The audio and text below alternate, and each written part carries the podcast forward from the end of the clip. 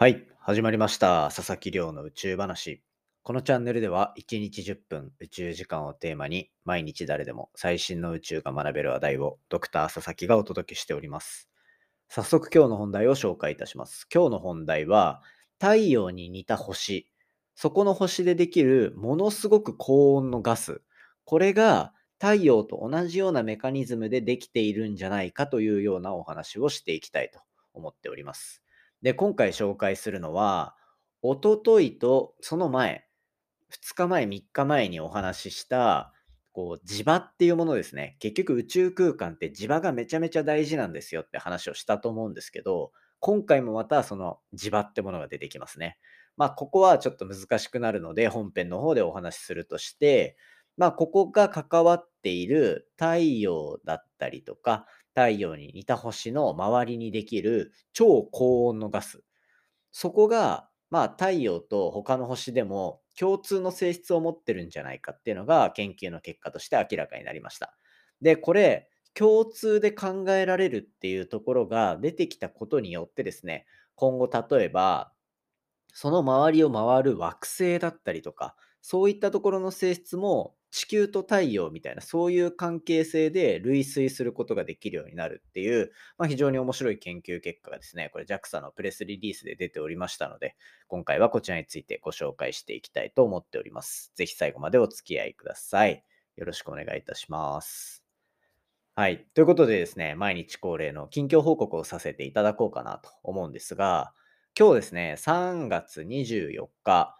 今日、えっ、と、結構面白い音声配信のニュースが出ていたので、こちらをちょっとご紹介していきたいなと思ってます。これなんか、ポッドキャストの業界がすげえ盛り上がりそうで嬉しいなっていうところのニュースになってるんですけど、こう、ポッドキャスター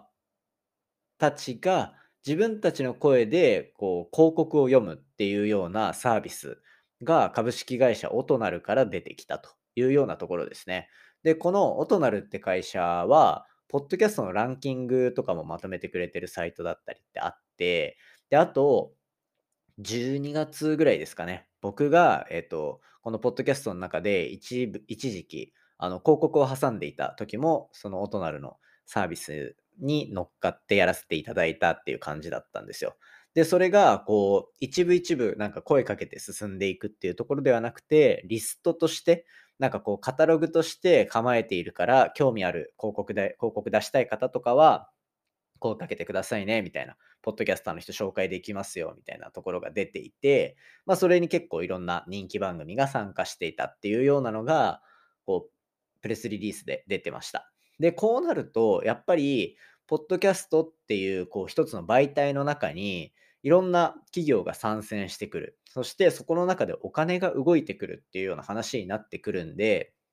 なんか、ポッドキャスト自体がきっとここから急加速して盛り上がっていくんじゃないかなっていうふうに思ってるんですね。なので、なんかすごい面白い取り組みがあったので、ちょっと紹介してみましたというような、あんまり音声配信の話って多分この近況報告とかでしてなかったと思うので、なんかこういうのもですね、一応こう、いろんな方に聞いていただいているチャンネルではあるので、そんなこう音声配信のリアルな部分っていうのも皆さんに知っていただけたら嬉しいなというふうに思ってます。で、このオトナルってやってるのっていう会社がやっているポッドキャストがあって、あの、音マーケだったかな？っていうチャンネルがあるんですけど、そこでなんかこう海外の事例も交えて、あの、音声配信の周りで起きている広告事業がどうなってるのかみたいな解説してて、僕は個人的にはめっちゃ好きなんですよ。あの、本当に実情がよくわかるし、なおかつ自分たちでその広告をまとめてるっていう立場から見て、結構深くまで考えてるんだなっていうのが、こう、身に染みてわかる感じがとっても好きなので、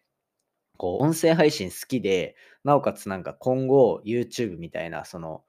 収益化っていうところがどうなっていくのかっていうのが気になる方はですね、ぜひ、音マーケっていうチャンネルは聞いてみていただけたら面白いんじゃないかなと思ってます。僕も結構参考にしてます。っていうような感じで、かなり音声配信盛り上がってきてるので、僕もですね、負けじとこう、トッププレイヤーで居続けて、なんか、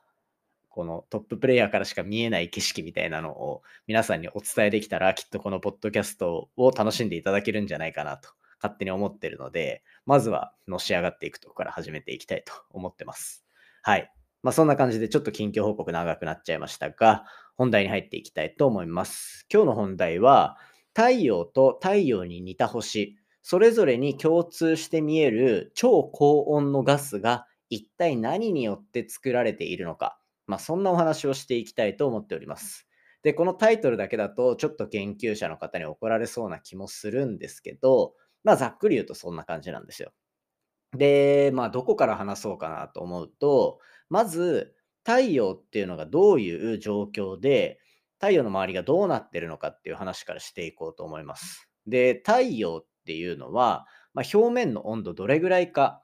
これって理科の時間とかでやったことあるかなと思うんですが、だいたいまあ5000度とか6000度とかっていうふうに言われてると思うんですね。で、その温度に対して実はもっとちゃんと見てみると、もっともっと熱い領域がある。ホットな領域があるっていうところで、温度がだいたい100万度とかっていうのを超える。しかもそれが太陽の中心に近いところがめっちゃ暑いならわかるんですけど、この太陽の表面が6000度って言ってるところよりも、太陽の中心から離れた外側ですね。外側のところが100万度を超える領域があるっていうふうに言われてます。で、そこをコロナという領域と名前で呼んでいて、そのコロナと呼ばれる領域が、あの、謎に包まれていると。簡単に言うと、このポッドキャストでも多分何度か話してるのかな。あの、焚き火みたいなのをイメージしていただいたときに、焚き火とかって火に近ければ近いほど熱いし、離れれば離れるほど冷たいじゃないですか。これって完全な自然現象なわけで、これが逆転してるんですよね、太陽の周りでは。つまり、中心から離れれば離れるほど、離れたところでものすごく温度が高い領域が存在しているっていう、めっちゃ不思議な現象が起きてるのが、この太陽の周りなんですよ。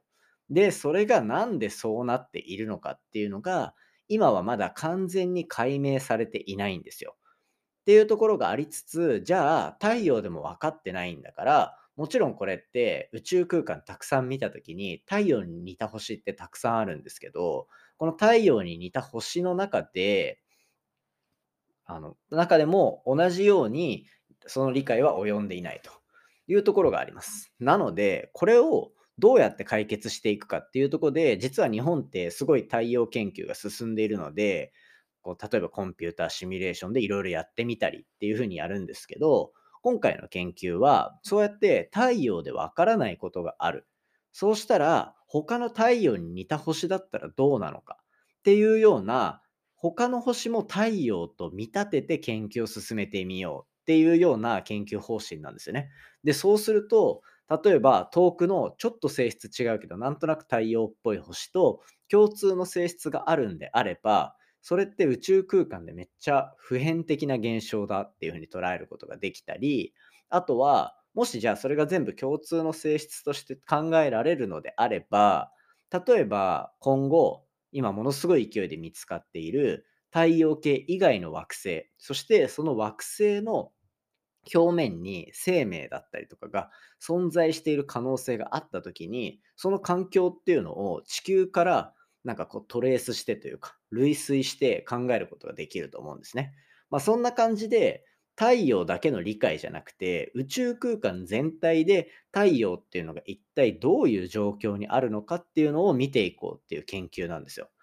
でまあそんなところがある中で一つ仮説として考えられているのがこう星の表面にある磁場と呼ばれる、まあ、磁石のその性質ですね。その性質があの太陽の周りだったりとか他の星の表面にある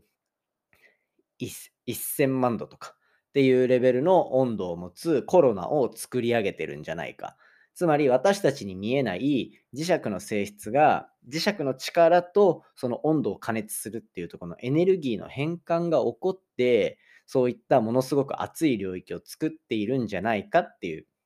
そういう仮説があったんですね。で、それを調べるために何をしたのかっていうと、まあコロナだったりとか、その付近から発生しているっていうふうに考えられる、例えば X 線だったりとか紫外線っていうような100万度とか1000万度の温度のものが放射する光っていうところと、あとはその星それぞれ太陽とか太陽以外の別の星とかの表面から出てる、まあ、表面の磁場ですね。その磁場っていうところの比較を行ってあげたっていうところをやってあげました。で、そうすると、もう太陽以外の星で見ても、その磁場が強くなればなるほど、表面のその X 線だったりとか紫外線だったりっていう光もこう強くなってくるっていうような相関関係が見られたっていう風なところなんですね。つまり、